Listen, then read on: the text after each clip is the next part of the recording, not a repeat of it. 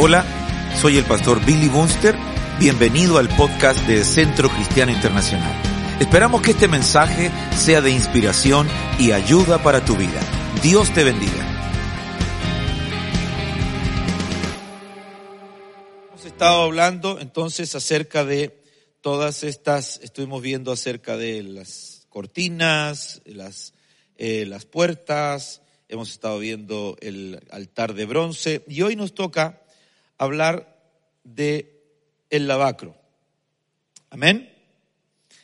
Y el lavacro es muy importante porque tenemos en este, en este elemento a la bendición de la santificación y la purificación. La palabra del Señor dice que el lavacro Dice, harás también una fuente de bronce con su base de bronce para lavar y la colocarás entre el tabernáculo de reunión y el altar. Y pondrás en ella agua. Cuando miramos dónde está la fuente, vemos que está entre el altar del holocausto y el tabernáculo de reunión. Es un lugar intermedio donde sale, de sale del fuego y pasa por el agua. Ahora, en, este, en, esta, en esta representación, nosotros entendemos, hermanos amados, que este es el único, hermano, de los utensilios que no se describe Nada se dice en la escritura acerca de su tamaño, de la forma o cuánto pesaba. No se dice nada. Nada se dice de anillos ni varas para su transportación. La lámpara o el candelero, por ejemplo, se llevaba en un saco de pieles suspendido de un listón. Los otros muebles contaban con dos o cuatro anillos como partes integrales de ellos, pero nada leemos de cubrir la fuente para la marcha. Es decir, era una, un, un, un, elemento a, ah, que todos podían ver, pero no todos podían usar. Y muchas veces nos encontramos, hermanos, que muchos pueden ver la gloria de Dios, pero no todos disfrutan de la gloria de Dios. ¿Va conmigo? Y dice la palabra del Señor, el altar era por todos, eh, para todos, pero la fuente para solo los sacerdotes. Un detalle que tenían en común era que no contaban con techo y todo lo que se hacía ante ellos estaba a la vista de Dios y de los hombres. El altar habla de poseer la salvación y la fuente nos habla de experimentar la santificación. Si hay algo que nosotros debemos de saber, hermanos amados, es que no, solamente debemos de pasar por el altar de bronce, que es decir, Señor, yo muero yo muero aquí eh, eh, en el altar y sé que tú eres mi santificación, sé que tú eres mi guardador, sé que tú eres mi purificación, sé que tú lo eres todo para mí. Pero en este momento yo vengo a declararte que muero. Eso lo hacemos en el altar de bronce. Eso lo hacemos cuando recibimos a Cristo como Señor y Salvador. El apóstol Pablo dice, con Cristo estoy juntamente crucificado y ya no vivo yo, ahora vive Cristo en mí. Por lo tanto, usted y yo debemos de crecer en la palabra del Señor y crecer muriendo.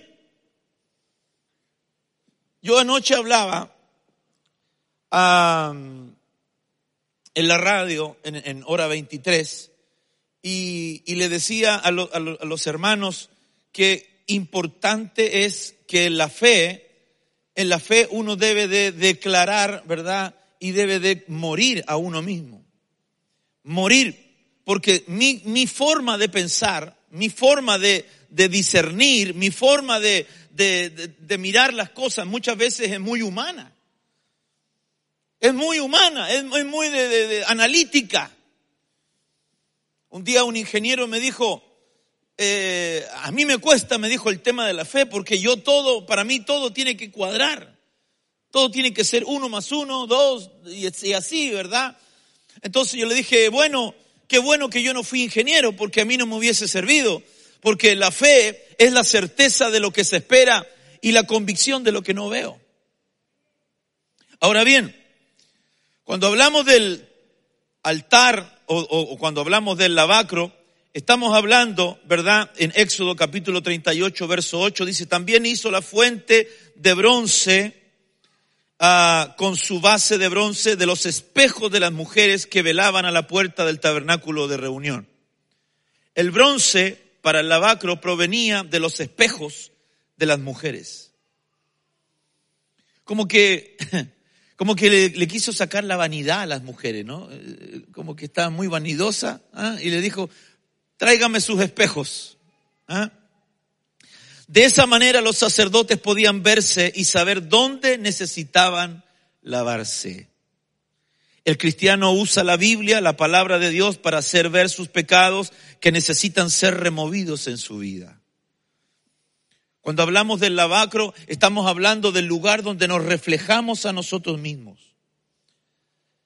Cuando hablamos del lavacro, estamos hablando en el lugar donde el Espíritu Santo nos revela quiénes somos nosotros y cómo nosotros debemos de vernos. Y nos, dice, un espejo no miente.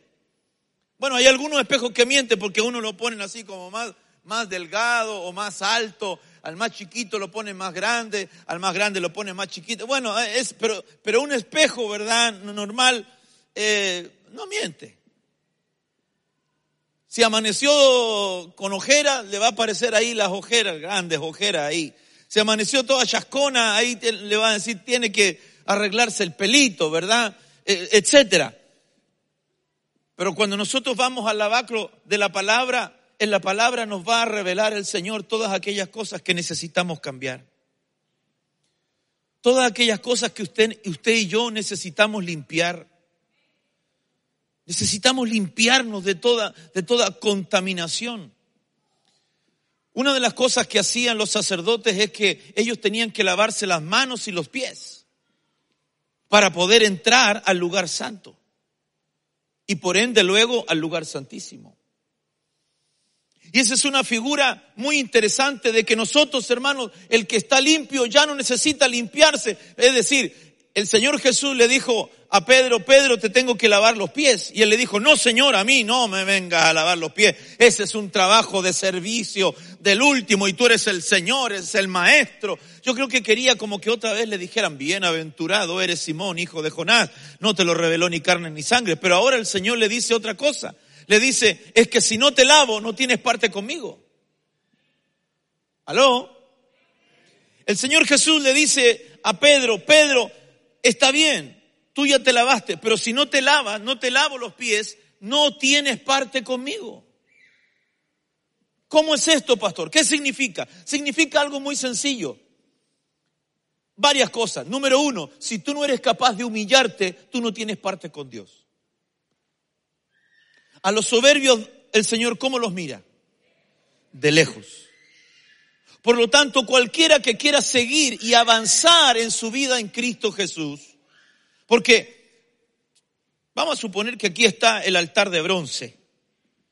Estoy entrando y entro al altar de bronce, ofrezco mi víctima, etcétera, pa, pa, pa, y luego tengo que pasar al lavacro. ¿Por qué tenían que pasar los sacerdotes? ¿Quiénes pasaban? En el altar de bronce, atento con esto, para los que anotan, en el altar de bronce todos podían participar. ¿Va, conmigo? En el altar de bronce todos podían participar. Todo el pueblo podía participar y ellos tenían que entregar sus víctimas ahí. En el lavacro no todos podían participar, solo los sacerdotes solo aquellos que entrarían al lugar santo. Y esto es muy interesante porque hay mucha gente que se queda en el nivel de atrio. Mucha gente que adora a Dios, que busca a Dios, pero lo busca en el nivel de atrio y lo busca en el nivel de sacrificio. Ayúdame, bendíceme, libérame. Yo le digo la oración de la oveja, ayúdame, libérame. Normalmente en este, en este, en este lugar del altar de bronce, la gente siente mucha carga, mucha carga en el corazón. Y tú te vas a dar cuenta por gente que te dice, es que yo soy muy malo. Es que yo, a mí me cuesta porque eh, seguir a Cristo es muy difícil. Me hablaba hoy día un hermano, lo que pasa es que es difícil seguir al Señor en este camino. Y yo le decía, no, no es difícil seguir al Señor, porque cuando tú te enamoras, mientras tú lo haces, mientras tú quieras seguir al Señor, por la ley, la ley te va a matar. Eso dice el apóstol Pablo. La ley me mató. Pero cuando tú entras a la presencia del Señor, tú dejas atrás el juicio, dejas atrás el bronce, dejas atrás todo lo que nos sirve y avanzas hacia el lavacro, entonces te lavas, te reflejas allí y dices, Señor, mira, necesito limpiar esto, necesito sacar esto otro, necesito limpiar mis manos, necesito limpiar mi caminar, necesito que tú me ayudes. ¿Alguien me está entendiendo? Porque es un lugar de gracia. Porque te refleja, te refleja lo que tú eres en Cristo Jesús. Santiago capítulo 1, verso 23 dice, porque si alguno es oidor de la palabra, pero no hacedor de ella, este es semejante al hombre que considera en un espejo su rostro natural, porque él se considera a sí mismo y se va y luego olvida cómo era. ¿Tú recuerdas lo que Dios te dio para hacer? ¿Tú te recuerdas lo que Dios te ha dado para hacer? ¿Cuál es tu función en la vida? Casarme, tener hijos, tener una profesión, ganar dinero, y qué sé yo. ¿Esa es tu, esa es tu función en la vida? No, pastor, si yo, mire, yo al que, al que me encuentro yo le predico. Está bien. me gustaría sentarme para conversar con usted.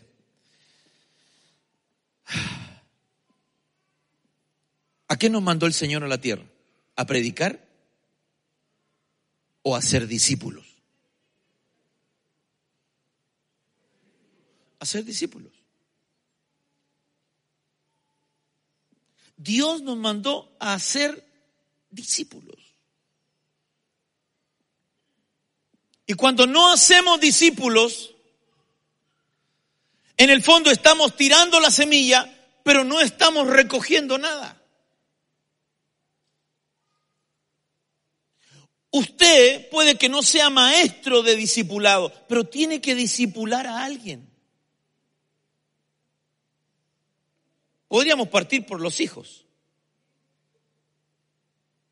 Pero tienes que disipular. ¿Y qué significa disipular? Significa que lo agarras aquí, lo tomas de la mano, lo pasas por el altar de bronce, lo llevas, lo presentas al Señor se rinde a Cristo, rinde su corazón, se muere en el altar de Dios, en el altar de bronce, y luego lo llevas al lavacro para que pueda mirarse y decir, esto todavía tengo mancha en mi mano, todavía hay manchas en mi corazón, todavía hay manchas en mi rostro, todavía necesito sumergirme en el lavacro. Nosotros vamos a encontrar a Cristo en todo el tabernáculo. El altar del sacrificio representa a Cristo como nuestro Salvador. La fuente de agua representa a Cristo como nuestro santificador. La mesa con los panes de la proposición es Cristo nuestro alimento espiritual. El candelero representa a Cristo nuestra guía, nuestra lámpara, nuestra luz. El altar de oro o el altar del incienso es Cristo como nuestro intercesor. El arca del pacto es Cristo como nuestra confianza. y el propiciatorio es Cristo como nuestra propiciación. Cuando nosotros, hermanos, entramos al, lugar de la presencia del Señor, nosotros no podemos quedarnos en el lugar de atrio. Yo le he estado diciendo al Señor, Señor, yo necesito, necesito entrar y llevar a tu pueblo a niveles de, búsqueda y de oración, de adoración. Le dije a mi esposa el domingo, le dije, mira, cielo, le dije, es lindo el tema de, la, de los cantos rápidos, pero, pero necesito más que la gente entre en el santuario del Señor. Necesitamos más entrar en la atmósfera del Señor y entrar en esa atmósfera donde solo Él y yo, donde Él me habla, donde yo recibo su palabra, donde yo recibo de su inspiración. Necesitamos escuchar su voz. Necesitamos pasar del lugar del sacrificio. Hay gente, vuelvo a decir, hay gente que toda su vida se quedó en el lugar del sacrificio. ¿Cuántos quieren entrar al lugar santo? Tienes que pasar por el lavacro. Ya no tienes que volver atrás. Señor, perdóname, Señor, te recibo, Señor. Había una hermana, hermano, que yo le decía que era mi palo blanco. Llamado que hacía salvación, ella pasaba adelante, hermano. Hay alguien que necesita a Cristo, yo y pasaba adelante. Yo, con ella, hermano, nunca me faltaba alguien a quien evangelizar. Y un día me dijo, pastor, me dijo, yo seré salva. Y yo después dije, yo, ¿qué, le he predicado que no tiene idea si es salva o no es salva? Y es que ella tenía una carga en su corazón y tenía en su alma arraigada, habían receptores que le impedían aceptar el perdón total de Cristo Jesús. ¿Por qué? Porque nunca salió del lugar de altar del sacrificio. Sal de ese lugar y comienza a encaminar tus pasos hacia el lugar santo, hacia donde todo es nuevo, hacia donde Dios te va a asombrar, hacia donde Dios te va a revelar cosas que tú no conoces. Pero tienes que pasar por el lavacro. Número uno, el lavacro, Hebreos capítulo 7, verso 26, porque tal sumo sacerdote nos convenía santo, inocente, sin mancha, apartado de los pecadores y hecho más sublime que los cielos, que no tiene necesidad cada día como aquellos sumos sacerdotes de ofrecer primeros sacrificios por sus propios pecados y luego por los del pueblo, porque esto lo hizo una vez para siempre, ofreciéndose a sí mismo. Jesús pasa por el proceso de la cruz. Jesús pasa por el proceso de estar en el altar de bronce. Jesús pasa por el proceso de el lavarse, de presentarse a sí mismo. Ya no con mancha, sino como un cordero inmolado, sin mancha, y se presenta delante del Padre como el sumo sacerdote que tenemos. Ya no necesitamos nuevos sumos sacerdotes. En Israel se está ya, tienen el, nuevo sumo sacerdote, los levitas, el altar, el altar de bronce, el, lavacro, eh, tienen, tienen todo, menos presencia de Dios. Pero llegará un momento, un tiempo en que la presencia de Dios va a descender a ese lugar. Y, y le va a mostrar sus manos y sus pies. Y ellos le dirán, ¿y esas heridas? Estas heridas me las hicieron en la casa de mis amigos. Jesús es nuestro intercesor por excelencia. Jesús es aquel que llevó nuestros pecados y luego llevó todo el castigo de nuestra paz y Él, siendo sublime, sin mancha, apartado de pecado, santo e inocente, pagó el precio para que usted y yo hoy estuviésemos aquí. Efesios 5, verso 25 dice, maridos, amad a vuestras mujeres. Pastor, pero no estamos hablando de matrimonio. Espere un poquitito. Así como Cristo amó a la iglesia y se entregó a sí mismo por ella verso 26. ¿Por qué se entregó?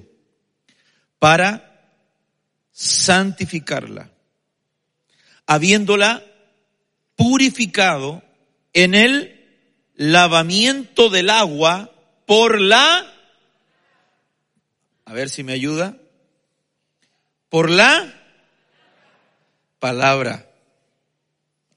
¿Qué es lo que te purifica?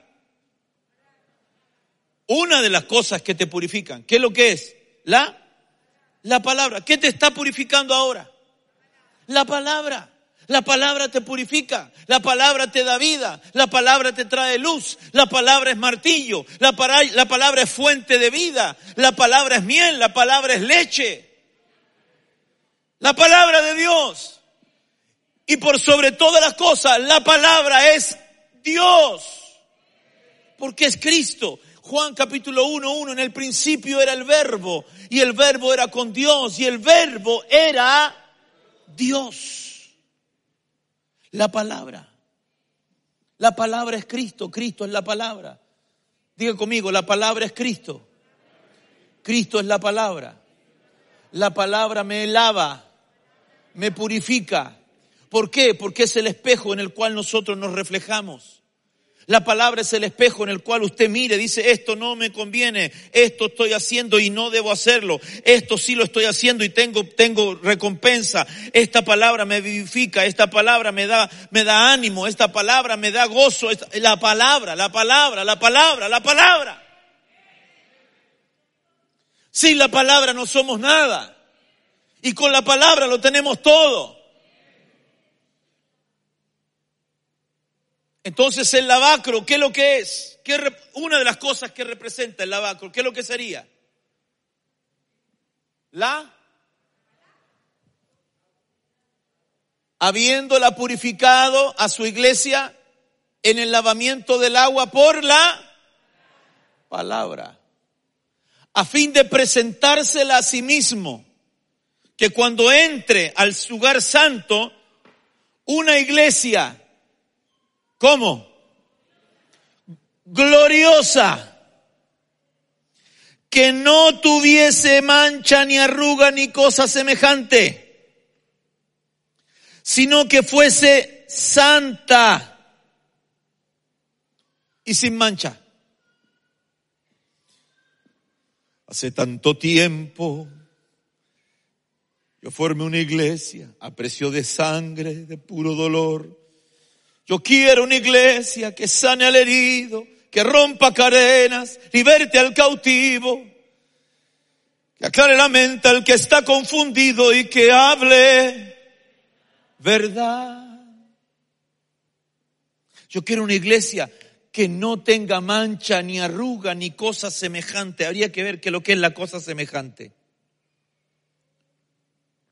Que fuese santa, sin mancha, una iglesia gloriosa ¿Pero por qué? ¿Qué es lo que va a provocar eso? La palabra. ¿Va conmigo? ¿Qué va a provocar que la iglesia sea sin mancha y sin arruga? La. ¿Qué va a quitar la mancha? La palabra. ¿Por qué el sacerdote tenía que limpiarse, lavarse? Para, no, ¿Podía entrar con mancha? No, no podía entrar con mancha. La palabra te lava, la palabra te limpia, la palabra te, te libera, la palabra te, eh, te, te, posiciona. ¿Por qué, te, ¿Por qué digo te posiciona? Porque te pone en el lugar justo donde debes estar, frente al tabernáculo donde vas a comer el pan del, del, pacto, de la proposición, donde vas a ser iluminado con la luz de la revelación y donde vas a entrar en adoración y intercesión en el altar del incienso. Eso nos falta todavía y nos falta entrar al, lugar santísimo donde ahí no se sabe qué puede, pasar. Mire, en el, lugar santo uno más o menos sabe lo que puede pasar, pero en el lugar santísimo se llenaba de incienso y desaparecía el, sacerdote hermano y solo se sentía la gloria, la gloria, la voz de Dios y él ahí hermano, ahí moviéndose de un lugar a otro para no morirse en el intento. Yo no sé si usted ha sentido alguna vez la presencia del Señor que le ha quitado las fuerzas. Yo sí. Y un temblar. Y no poder levantarte. Una oportunidad estábamos, hace muchos años atrás, estábamos allá en Bustamante, y de pronto empiezo a sentir la gloria del Señor y bajó una gloria, la nube de su gloria, y yo me, me, me arrodillé, no, no, no tenía fuerza en mis pies y me arrodillé, y de pronto empecé a sentir que muchas manos venían sobre mí y me enojé. Mire, me enojé. Dije yo, ¿por qué no me dejan sentir la gloria de Dios? ¿Por qué no me dejan estar delante de la presencia del Señor? ¿Por qué vienen a ponerme manos? Yo no, yo no necesito que me vengan a imponer manos ahora. Pero la gloria seguía, seguía, seguía. Yo lloraba, lloraba, lloraba, lloraba. Y la gloria estaba en ese lugar. Cuando terminó el servicio, Hablamos con mi esposa siempre y le digo, oye, maravilloso, qué glorioso. Pero lo único le dije yo es que, ¿por qué vinieron tanta gente a ponerme manos en la espalda, en los pies, en la cabeza? Me dice, no, me dijo. El único que te puso una mano fue el hermano Cristian y yo que tomé tus pies. Pero nadie más te tocó. Como que no le dije yo, si yo sentía manos sobre mí, nadie más te tocó, me dijo. Después una hermana dio testimonio, dijo, cuando el pastor estaba arrodillado, yo vi un ángel que vino con sus alas y lo cubrió, aleluya, y que puso sus manos sobre él. Eso yo decía, Señor, esa era la gloria que yo sentía, era la gloria extraordinaria de tu presencia, obrando sobre mi vida. ¿Cuánto dicen gloria a Dios? Dele palmas al Señor.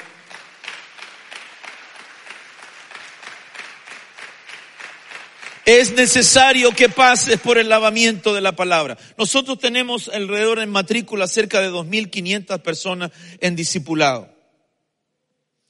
Que, que, que necesitan pasar por el proceso del lavamiento todos los lunes, pero viene la palabra el martes, viene la palabra el miércoles, viene la palabra el jueves y el viernes y el sábado y el domingo y entramos en oración. Hermanos, no debemos de cansarnos de buscar la palabra del Señor. Pero el lavacro no solamente significa el poder de la palabra, también significa el poder de la resurrección. Mateo 3:16. Y Jesús después que fue bautizado, subió luego del agua y aquí los cielos le fueron abiertos y vio al Espíritu de Dios. ¿Cuántos quieren ver al Espíritu de Dios? Pero si es Espíritu. ¿Cómo lo va a ver si es Espíritu? a ver que lo pillo. ¿Cómo?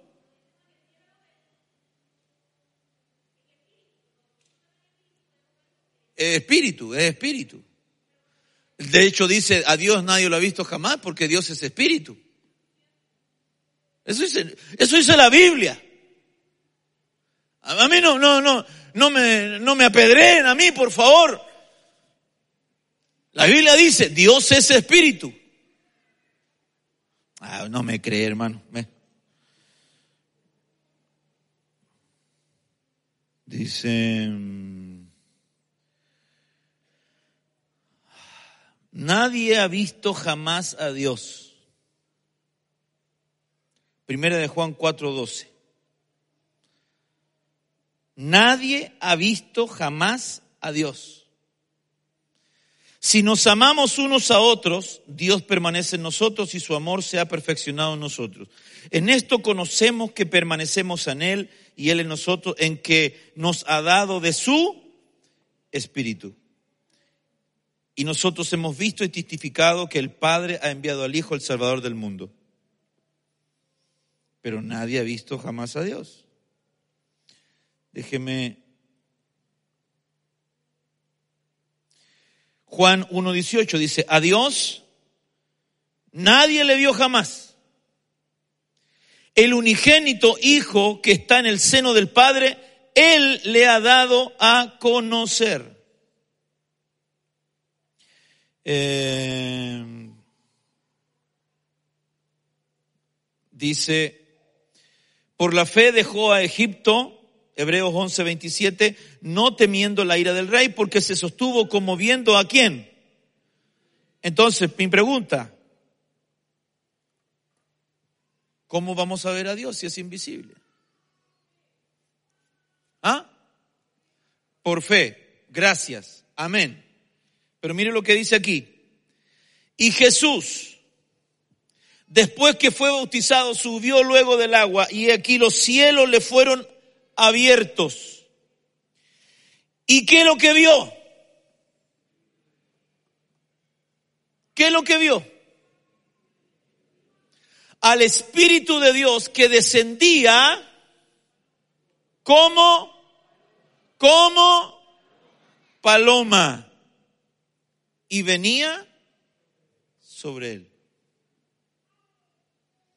Y eso lo vio Juan también.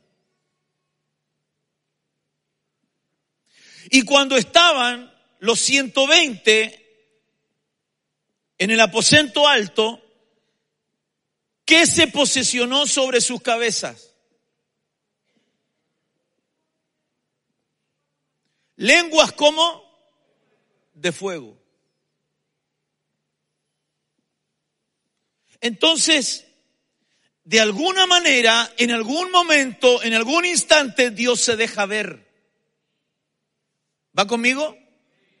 Dios se deja ver pero no se deja ver en cualquier lugar.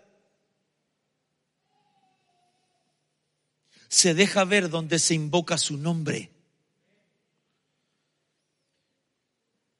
Para poder entrar al lugar santo, donde estaba el pan, donde estaba el, fuego, donde estaba el incienso y donde estaba la sangre, tenía que lavarse primero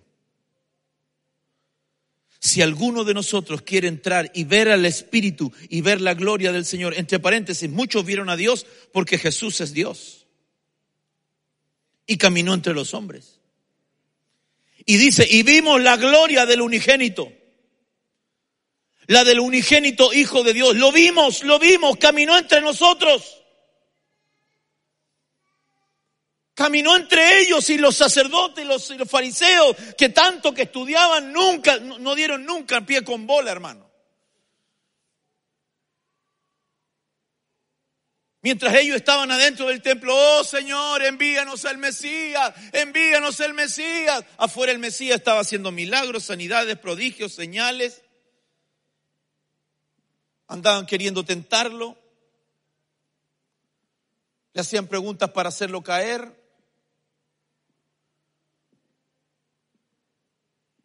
¿Qué es lo que Dios quiere para ti?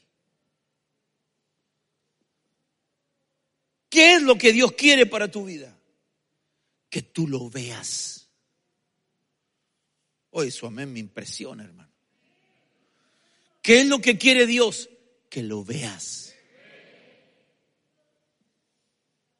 Que lo veas. Yo quiero ver algo sobrenatural. Yo quiero ver algo que otros no han visto. Yo quiero ver con mis ojos naturales lo que ven mis ojos espirituales. Usted puede que no lo vea, pero hay cientos de ángeles sentados en este lugar. Y a ramas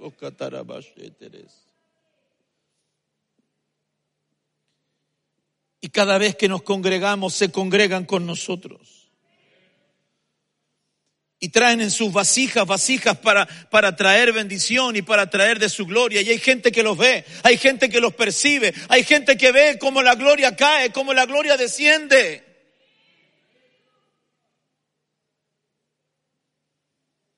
Hay gente que lo ha visto por televisión. Tenemos que amar lo que Dios ama y cuidar lo que Dios cuida. Marcos 16, 15 le dijo, ir por todo el mundo y predicad el Evangelio a toda criatura. el que creyere y fuere bautizado, será salvo. Mas el que no creyere, será condenado. Escuchaba a mi pastor hablando un poquito acerca de, de este tema y, y decía, hay cosas que yo no puedo cambiar en la Biblia. Y hay cosas que yo le digo a usted, yo no puedo cambiar en la Biblia. El que creyere y fuere bautizado, ese será salvo. Mas el que no creyere será condenado. ¿Cuál es el punto aquí? El punto está en creer. Diga conmigo creer hermano de la alabanza que suba nomás. Creer. Porque cuando yo creo, actúo. Cuando yo creo, actúo. Creí aquí en el altar, creí, entonces me adelanto. ¿Y aquí a dónde voy? Voy al bautismo. Quiero llegar al lugar santo, quiero llegar al lugar santísimo. Creo primero, muero allá. Y luego me, bautizo, luego estoy en el bautismo. La palabra me revela a mí que tengo que limpiarme, que tengo que purificarme, que tengo que ser uno con Cristo Jesús. Hay gente que se va a salvar. Escúchame bien, escúchame bien lo que te voy a decir. Hay gente que se va a salvar porque creyó aquí, pero nunca va a entrar porque nunca se lavó acá. ¿Va conmigo? El que creyere y fuere bautizado es salvo. Tiene una relación con Dios. El que no cree el que no entra a este altar de bronce, el que no cree, el que no se mete en Cristo, es condenado. Pero si creyó y no se bautizó, lo que no va a suceder es que no va a poder entrar al reino. Va a ser parte quizás de los cortesanos, pero no va a entrar a las bodas. No es novia. ¿Va conmigo? No es novia. no va a tener la revelación, no va a tener la luz, no va a tener el pan, no va a tener la, intercesión, no va, a disfrutar de aquello, porque no quiso lavarse, no quiso morir, no quiso identificarse con Cristo en su muerte y en su resurrección. Tito 3.5 nos salvó no por obra de justicia que nosotros hubiésemos hecho, sino por su misericordia, por el lavamiento de la regeneración, palabra importantísima, y por la renovación. Nos lavó. Número uno, te regenera. Tú sabes esto de regenerar. Se vuelven a generar. Lo que estaba muerto, lo que se regenera. Es muy difícil regenerar algo. Que se vuelvan a, generar células.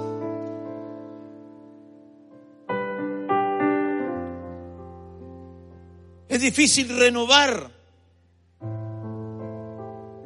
Pero renovar y regenerar solo lo hace el Señor. Usted se puede echar una crema para regenerar la, la ¿cómo se llama? La elastina puede ser, la elastina. Colágeno. Echarse colágeno para que vuelva a tener 17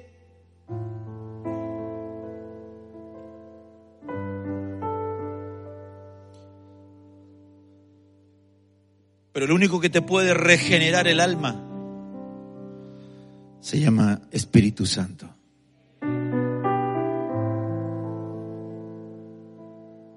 El único que te puede renovar es el Espíritu Santo.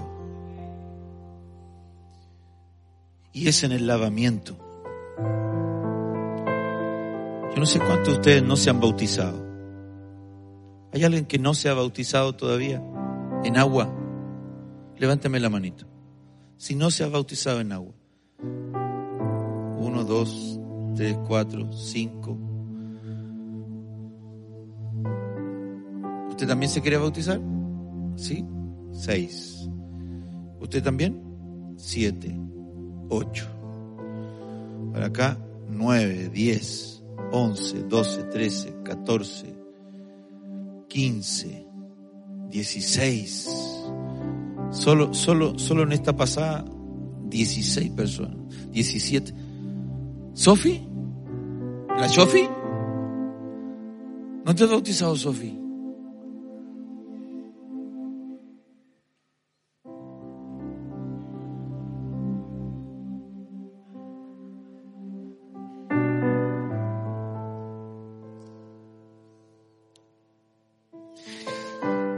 Entre otras cosas, yo tengo que ir a hablarle algún día, tengo que hablarle a los adolescentes y a los niños de la iglesia.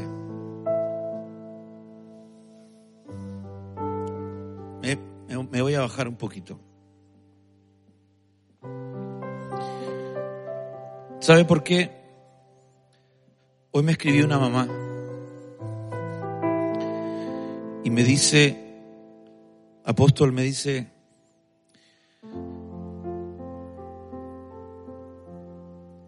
En el colegio de mi hija entraron dos personas del movimiento LGTBI, homosexuales, lesbianas, trans, queen, queer, no sé cómo. Y entraron a la sala de mi hijo para decirle a mis hijos y a los compañeros que Está bien si quieren ser homosexuales, que es algo natural, que es algo normal, y que ellos pueden decidir cuando sean mayores o cuando ya lo vayan sintiendo, pueden ser hombres o pueden ser mujeres. Y me dice, eso me lo dijo, eso lo habían propuesto anteriormente y yo me opuse, dije, yo soy cristiana y no quiero que esa enseñanza se le den a mis hijos, pero ahora no le preguntan a nadie simplemente entran en las escuelas, están entrando en las escuelas y están enseñando este adoctrinamiento. Y yo dije, wow. ¿Sabe lo que yo dije, Guillermo? Dije, me urge que venga, Señor.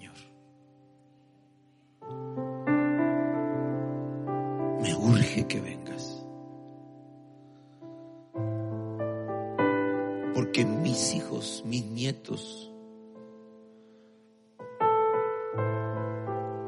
nuestros pequeñitos.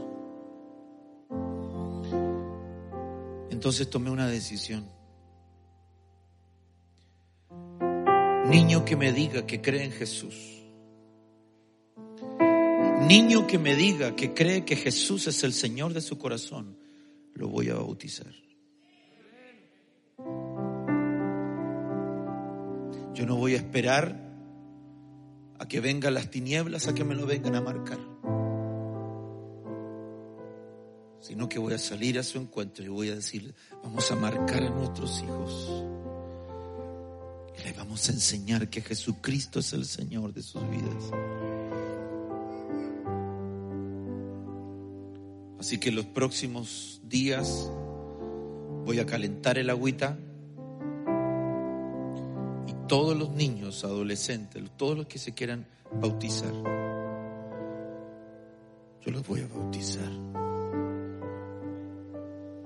Si creen en Jesús, Pastor, y si el día de mañana le dicen, ay, pero es que yo estaba tan niño y, y, no entendía bien porque ahora lo entiendo mejor, maravilloso qué bueno, pero ya los vacuné. Ya los llevé al lavacro. los, ya los llevé al madero y ahí en el madero los pongo y los ato a la, a la cruz de Cristo.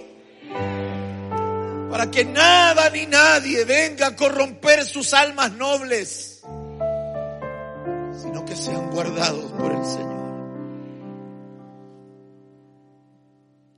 El lavacro no tenía mucha, mucho detalle. No dice de qué ancho era, de qué diámetro tenía, cómo se transportaba. La verdad que no decía mucho. Solo que había que pasar por él.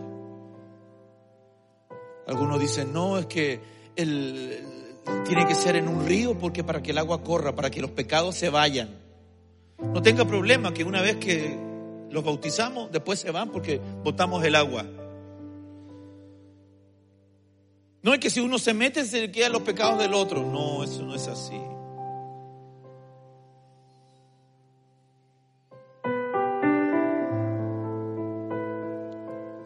El lavamiento trae regeneración.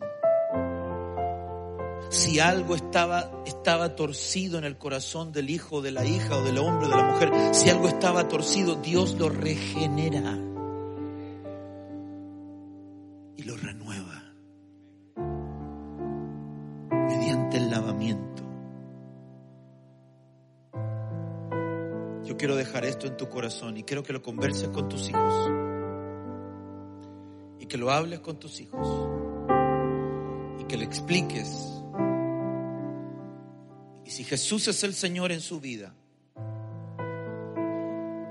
este pastor los va a bautizar. Porque el enemigo se ha levantado como río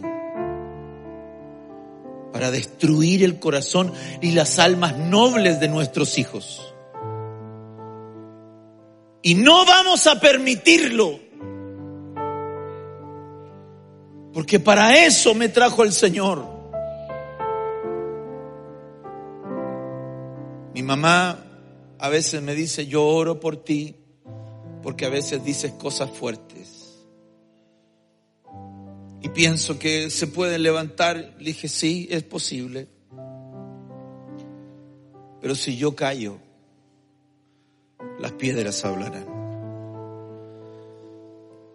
que mientras yo tenga lengua y tenga voz, que ninguna piedra hable por mí.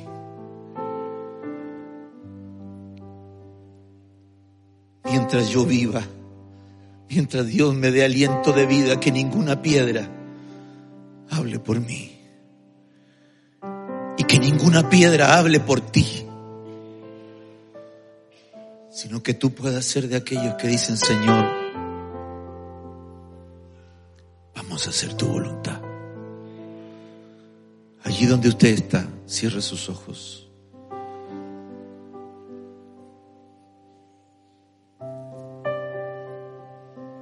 Oh Espíritu Santo, maravilloso Espíritu Santo, usted que está aquí con nosotros, te damos gracias doy tantas gracias. Renuévame, Señor, y regenera en mí de tu espíritu. Mediante el lavamiento que es diario, todos los días podemos regenerar y renovarnos. Pero si alguno hubiera, Señor, que no tiene esta palabra en su corazón. Yo necesito de ti, Señor. Que te diga, necesito de ti, Señor. Lávame con tu palabra.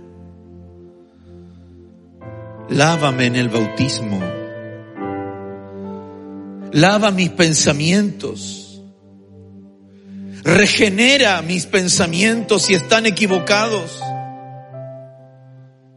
Quita de mí, Señor, lo que no sirve. Que se cumpla el salmo Señor, que dice, crea en mí, oh Dios, un corazón limpio y renueva un espíritu recto dentro de mí. Yo no solo te ruego hoy por los que están aquí, sino que te ruego por los que no están aquí. Porque los que están aquí hoy ya son responsables. Pero los que no están, Señor, que venga tu palabra sobre ellos, sobre nuestros hijos, sobre nuestros nietecitos, Señor.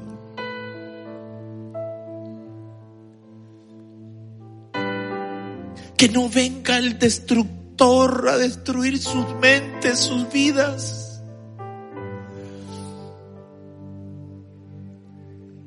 Levanta, Señor, una generación de padres que, que te alaben, que te adoren,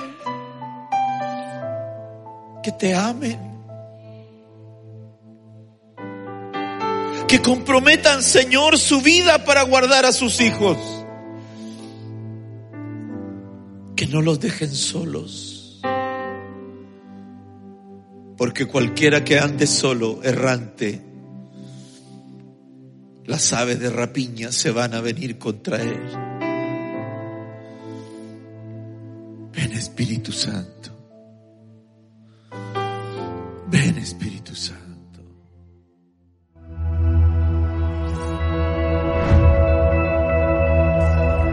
Tú y yo somos iglesia donde Cristo es nuestro centro, la Biblia es nuestra luz, la gente es nuestro enfoque y la adoración nuestra pasión. Encomendado a Dios y a la palabra de su Permita que Dios sea tu ayuda. Señor. La familia es nuestro diseño, la fe nuestra respuesta, la generosidad nuestra norma y servir es nuestro privilegio. Centro Cristiano Internacional, un lugar donde creemos en nuevos comienzos.